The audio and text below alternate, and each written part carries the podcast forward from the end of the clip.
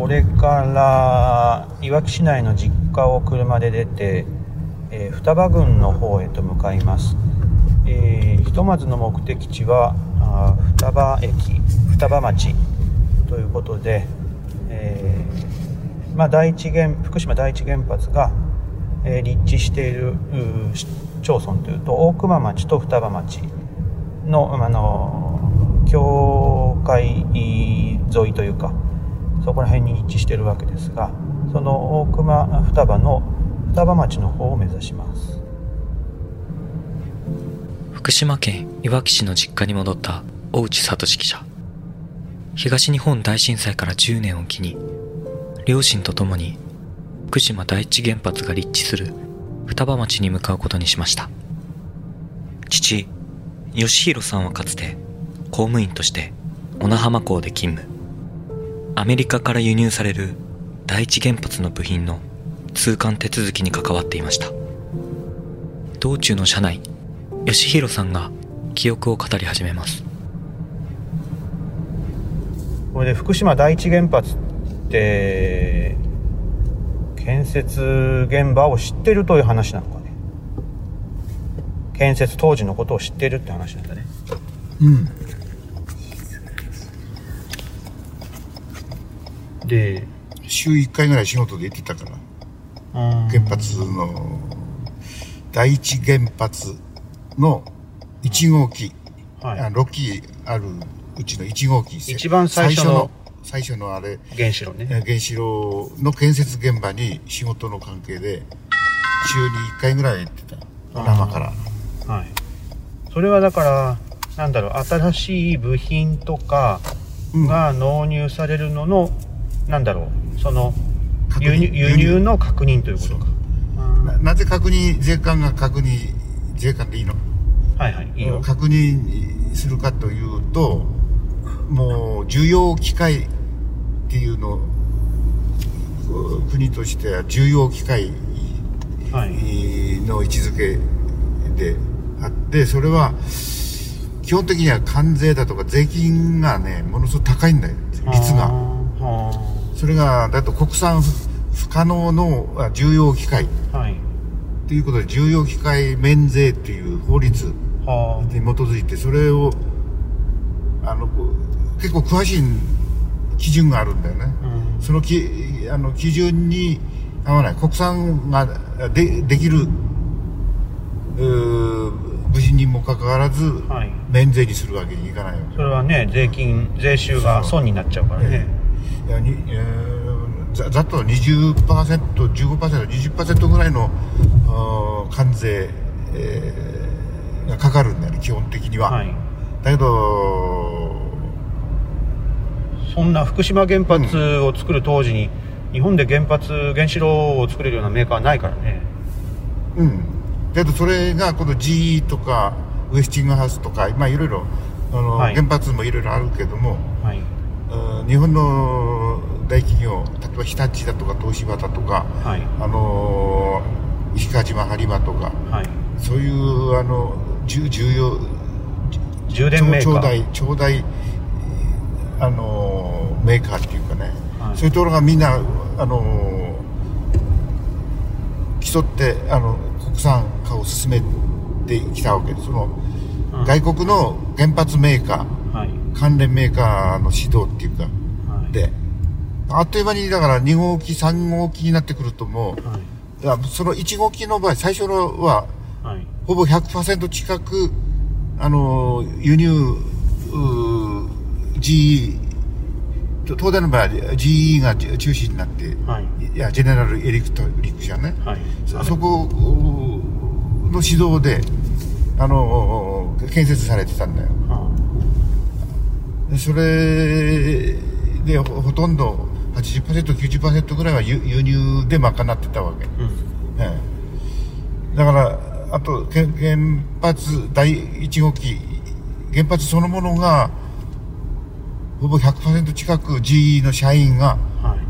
主導して建設していたわけ。アメリカ人が来たという。そう、アメリカ人がおそらく、えー、数ははっきりと覚えてないけど、50人、100人、200人、うんうん、それは家族連れで来てて、はい、えー、東電のその建設現場の近くっていうか、そのサイトの中に、うん、えー、GE の社員、そういう技術者たちが、こう、うん、こっちに長期滞在、はい、住んでいたわけ。だあの、小学校だとか、幼稚園みたいなのも、そこにあったんだよ。何年間あったかわかんないけど、はい、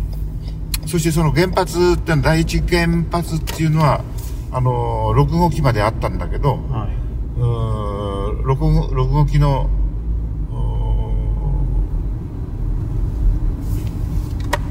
どれこれまず乗ってから。はい。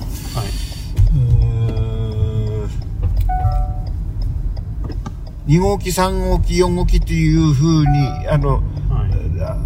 い、後にできた、建設された、うん、あの遅れて建設されたやつほど国産化が進んで、うん、あ。G のあれもおそらく4号機5号機6号機あたりになってくると、うん、あれだよ、うん、もうほとんど国産でで賄えるようなったね。いや日本のやっぱり技術っていうのも日進月歩で当時はね、高度経済成長の前後だろうから。あと特許とかなんかっていうので GE は相当儲かったと思うよ。はあ、あの、あの、日本、東東東電のこの原発建設では相当儲かったと思う。はあ、その当時ってことは何歳だったのかね？うん、27、8歳だった。結婚前、結婚前。そうだね、うん、え結婚前だった？結婚前1号機ができたのね、うん、できできたのは。できたというか建設してるえっ、ー、と横浜からこっち転勤になった小名浜の税関に配置外になったのが。えー、っと。結婚前だね30前、うん。えー、昭和43年っていうふうに覚えてたな、うん、結構前だろ昭和43年って言った、うん、そうだね。俺が48年生まれだからね、だから5年前だね。やっぱ278だまあ当時だからアメリカ人のその、うん、スタッフと、日本人の現場の労働者と、うんで建設してる現場を見たことがあるってこと？もちろんす。ごいそこ行って。はい、ね、で書類にあるこの部品はこれですね。っていう話を確認するなんていうのは宇徳運輸が一手に引き受けて、はい、小名浜の税関まで行ってその手続きして、はい、免税重重要機械免税、えー、に該当するかどうかの税関の認定を受けて、はい、輸入したこれは横浜東京あたりから、はい、あのー、運ばれてくるわけ、うん、まだいわゆる外国貨物ってまだ輸入手続き進んでないまんま持ってきてこっちで、はい、してお生の税関で手続きしたと、はあ、もうお得意の担当者もあのもう毎週2日おき3日おきっていう具合に、はあ、西もういつも通ってきたんだよ小名浜まで、ね、税関のその小名浜の取り扱いのまあそういう輸入の手続きとしては、かなり大規模な大規模だ。出来事ということでしょうね、うん、そして小名浜はまあ出先のちっちゃな師匠だった。師匠だったんであのー、時には横浜本館の、はい、そういう専門持ってた人たちも時々応援に来てたし、はあ、それも泊まりがけでね、はあ、まあ、それだけの大事業で、だか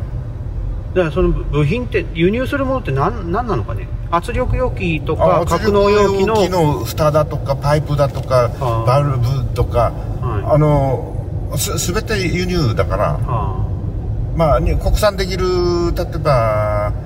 まあボルトとかナットとかそういうものは多少はできるのやっぱり専門的にやっぱり高度の技術が必要だな、はい、日本では生産してなかったもの、はアメリカはもう原発先進国だったから、はい、そういうノウハウもあったし製造実績もあったから、うん、全てを頼った頼ってたのは1号機2号機あたりは、はい。うん、で日本側受け入れ側としてはそれを勉強するっていうか、あのなるほどね。受け継いだっていうことだね。日立東芝、うん、もう重機械あのななんていうんだいわゆる充電メーカーね。充電メーカーだけじゃないです。よ、はい、石川島播磨とかああ、えー、なんだろうそそういうトップメーカーだね言えばね、うん、うん、まあね、うん、日本で福島で原発ができるっていうのは、まあ、福井とか東海村とかと並んで、あと新潟はもうああ柏崎刈羽、うん、あそこはもう原原子炉結構建設したと思うよ。はい。まあただその日本の原子力発電ということの、うん、まあ始まった時代だったってことなんですまあそうです。ね、ごいね。大プロジェクトや国家的なプロジェクトだよね、うん、しかし昭和40年代だから日本もまだ景気がいいところなんですよ。ああオイルショック、うん、オイルショック前だもんね、うん、もうどんどんどんどんあの発展していった時代だな、うん、経済的にも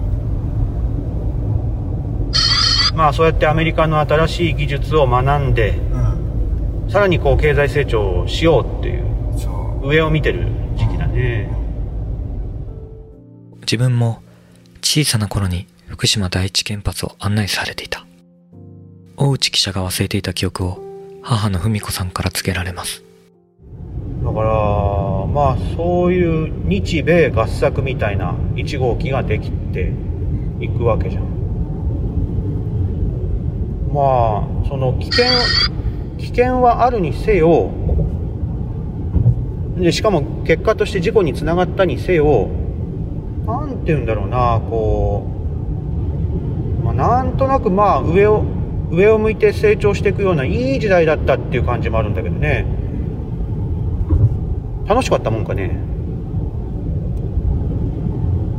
なんかまだ若かったからあれだけどたなんなんでも。目に入るものがもう珍しくて新しい知識が身につくっていうことでやりがいのある仕事だったけどね、うん、ただこれはやる政府国策としてこの、えー、原発建設っていうあの目標があったし東電はもうこれやれば相当儲かるっていうこともあったろうしこの地元の住民あるいはあの自治体も相当のあの収入ねっていうかあの国からの助成金っていうのかあるいは交付税とか、そういうのはももう莫大な金額が支給されていたんで、うん、もう東電様々原発様々だったんだよね、うん、こんなあの片田舎の地方自治体が、あれよあれっていう間にあの公共施設が整備されて、いわきなんかと比べたらものすごい豊かな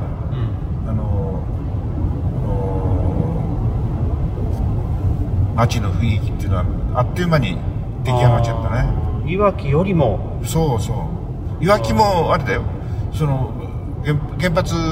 に近いところということで、はい、航空税とかなんかには恩恵には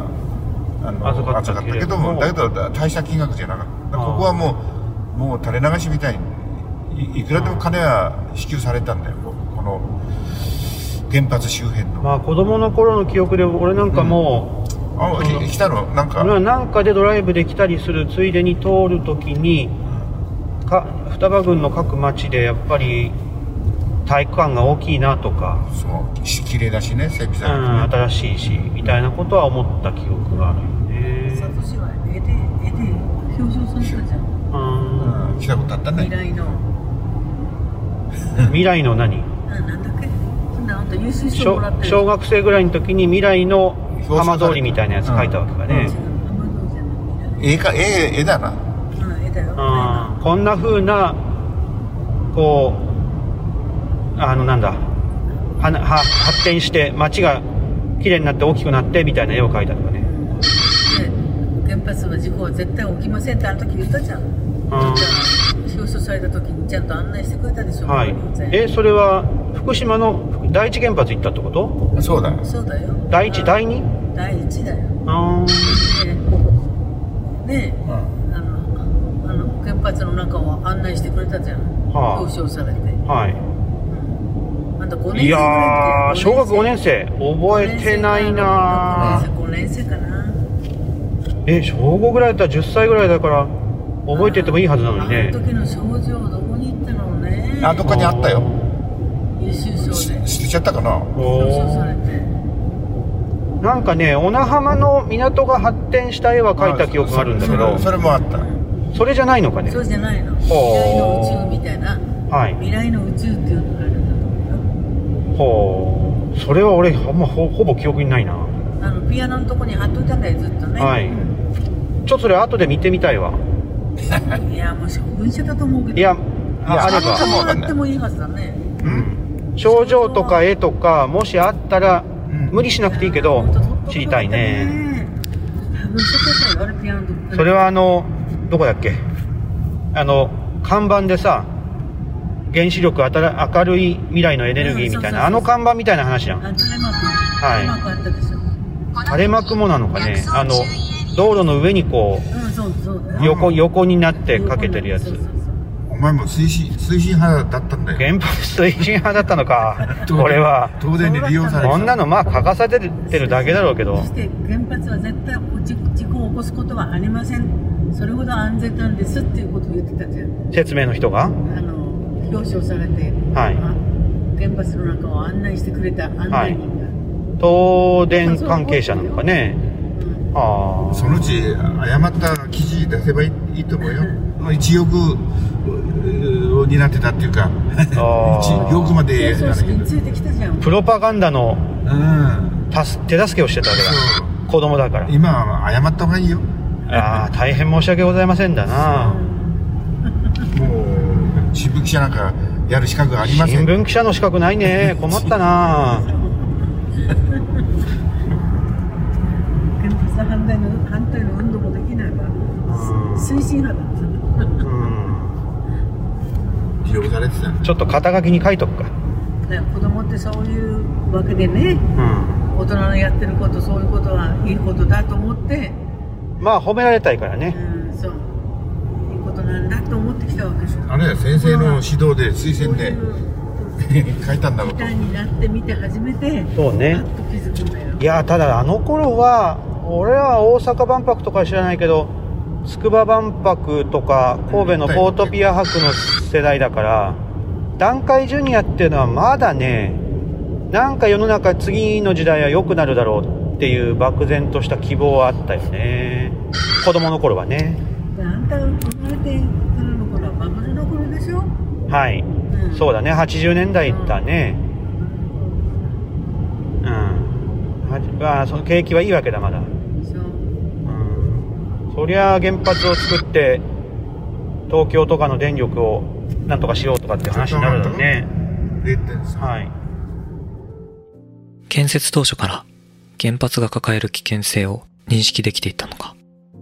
吉弘さんは当時の現場責任者と語ったことを今でも覚えています。こんな時に原発事故が起きるなんてことは思わないわけかね。いや、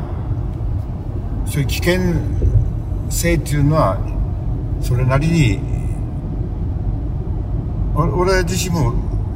危険なものだと。今今建設すべきかどうかっていう疑問は持ってたし、うん、その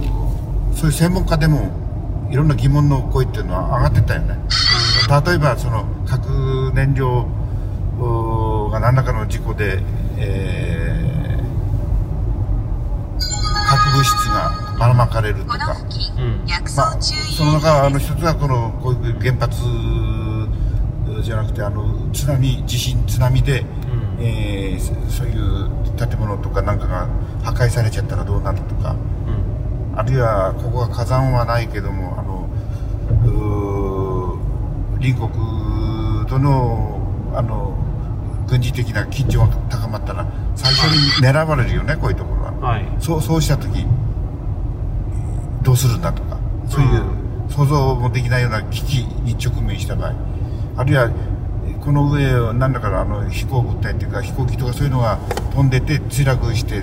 直撃するっていうこともあり得るわけだよ、はい、原発まあゼロではない、うん、そうそういう時にどう対処するのか、うん、それとその当時から専門家の中でも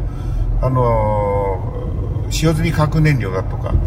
あの発電中の汚染物質汚染水とか、うん、そういうものをどどうやって処理するのかっていうことはあの話題話題になってるかあの叫ばれていたんで、うん、マスコミだとかなんかでもこういう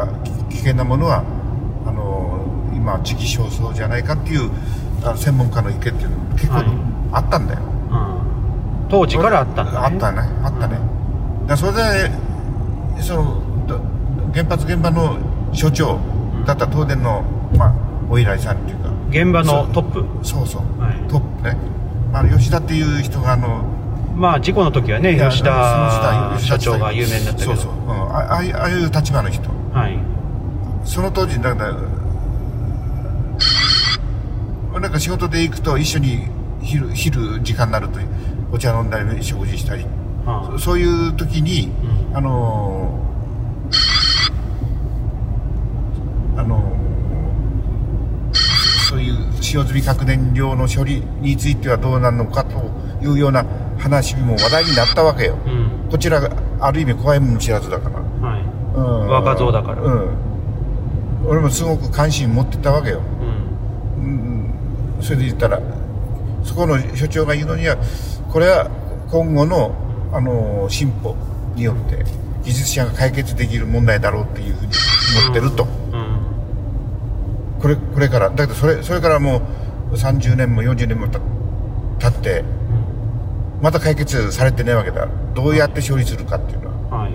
あの深い海の底に埋めるとか、うん、あの汚染水はあの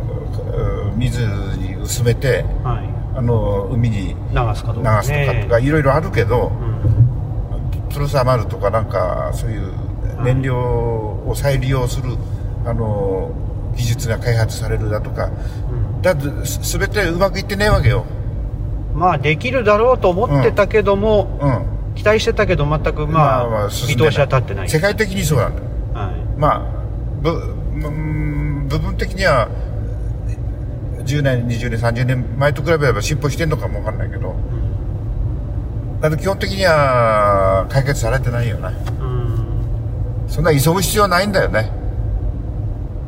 あのその当時太陽光発電とか風力発電とかってそんなに大掛かりじゃないけど今そっちの方がものすごく進歩してで電気電力発電っていうのはあまあ原発使わなくたって間に合ってるわけだよね。基本的にね。まあこの冬ちょっと危ないかもっていう時期もあったけども、うん、まあブラックアウトしたり停電なんてことは起きてないか。いまだにいまだに見通しがつかないじゃない日本で再処理するとか、うん、あの廃棄物をどこに保管するとかいまだに解決されてない、情けないね、だからそうそういう見切り発車したわけよ。当然とか政府の判断で。なるほどね。原発をどんどんどんどん開発しよう、うん、原発を作ろう全国的に50か100キロ100機ぐらいあるんじゃないの？全国でいうと100まではいかないけれども、うん、50よりは多いっていう数だろうね、うん、数え方にもよるだろうけど、うん、こんなに作る必要ないんだよ。そうね。ゼロにしなくてもここまでやんなくてもいいじゃんっていう話はあるかもしれない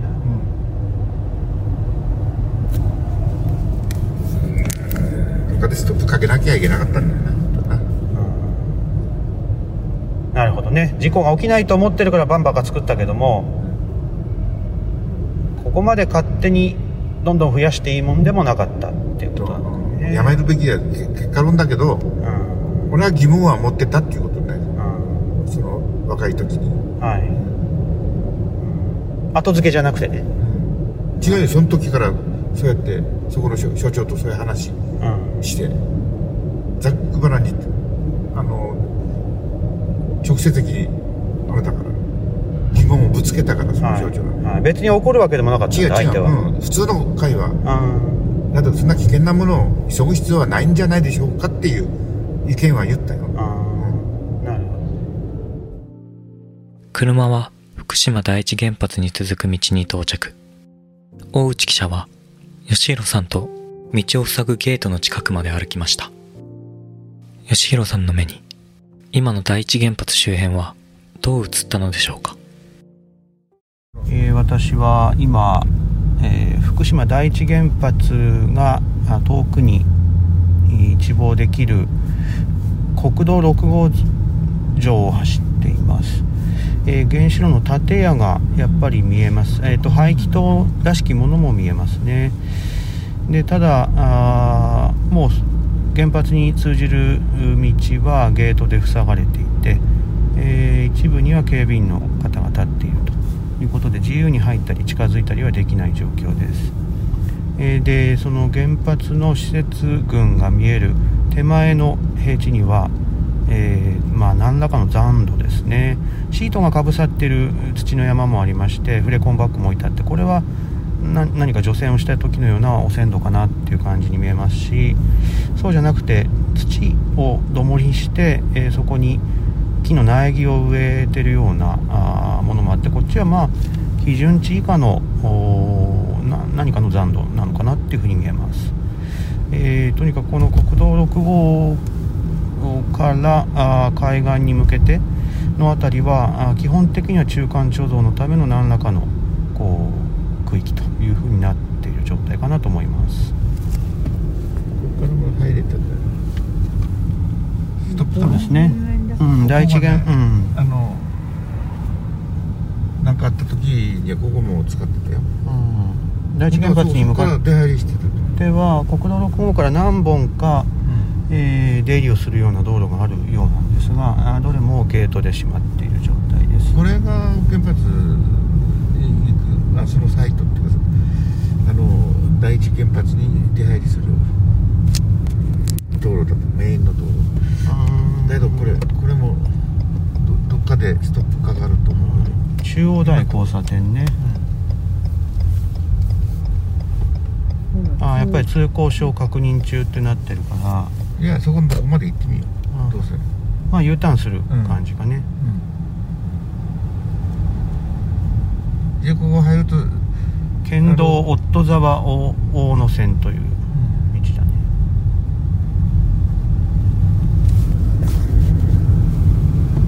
昔懐かしいね。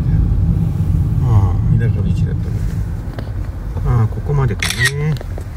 ゲ警備員が立っているゲートがあって通行証を確認しているという状況なのでここら辺で、引き上げるしかないですね。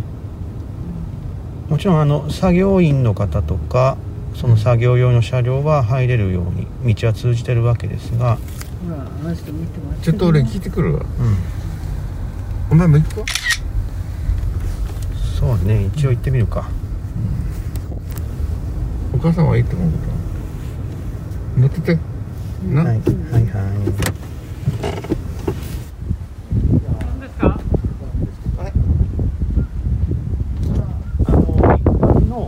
はい、市民なんですけど、はい、どこまで来れるのかなって思ってきたっていうああこの手前よ。ここに現地事務所があるのあるのかな今もえっと城の庭はあるんですよ。あ、ええ、町の方にあるんだ、はい、その連絡事務所みたいななんか。あそうです。で必要によってはあそこにそこに行けばもらえるかもわかんない。申し込めば視察はできるんですよ、はい、一般の人も？はい。ああそうですか。あそうあの学校関係の人とか。それもみんな東京電力なので、で判断するっていう、そうです、この辺は放射能はやっぱ高い。大体下がってきてるんですけどまだちょっと高いですね、はい、どどのくらい一般的には？一般的には日頃。まああんまり動かないですよ。ここはあんまり徐々に下がってるんでしょうから。そうですね、はい、みんなこっちに中間貯蔵があるんでちょっとここはまだ高いんですよ、はい、ああそれもあった。らそうです。大丈夫です大丈夫、はい、大丈夫ですか？って いうのも変ですいや暮らしもね、もう定期的に検査をしてるんですけど、外側検ある測定器みたいなのちゃんとあが合致してるんですね、まあ、特別あれか強くなるとガがなるっていうかあこれはならないですならないですかあのねいたやつの後で見るやつですねどのぐらいあれタンクはなんだろうあのあれは貯水タンクです貯水あのあれの放射性の水どんどん置き場所がなくなってきちゃってるっていうかね、ね、大変だね。この辺は大体もう帰還困難区域そうです。そして、えー、誰も住んでねえんだ。そうです。ここは住まないし。そうですか。あ昔と比べたらもう情けないね、ええ、かわいそうだっていうか、うん、週に1回は来てたからあの 原発工事始まった頃、ええ。ええ、はいどうもありがとうございます左の方に行くと、あの東電の敷地に入って入ってすぐのところに入ってすぐのところに展望台があってあの原発の6号機までのぜ全部4号機6号機あたりが建屋周辺が一望できた、うん、大体展望台があったんだ。展望台より下だから 10, 10メーター以上。展望台なんとか見えない。ここから。ずっとサイトの中で入り口を入ってからの話だ敷地は広いからね広いものすごく、うん、まあだから今はその建屋6つある建屋の周辺に水を溜めておくタンクが何個あるんだろうっていうぐらいに汚染水溜まってるやつ水を溜めておくと。まあ処理したものもあればまあ高濃度なまだ汚染が残っている水もあるんでしょうねしばらくダメだね人が住めるような土地にはならないよふるさとは変わってしまいました。大内記者の実家があるのはいわき市の内陸部。津波による直接の被害は受けていません。ですがそこで見たのは美しかった田畑の荒れた姿でした。次回はふるさとの農村を巡ります。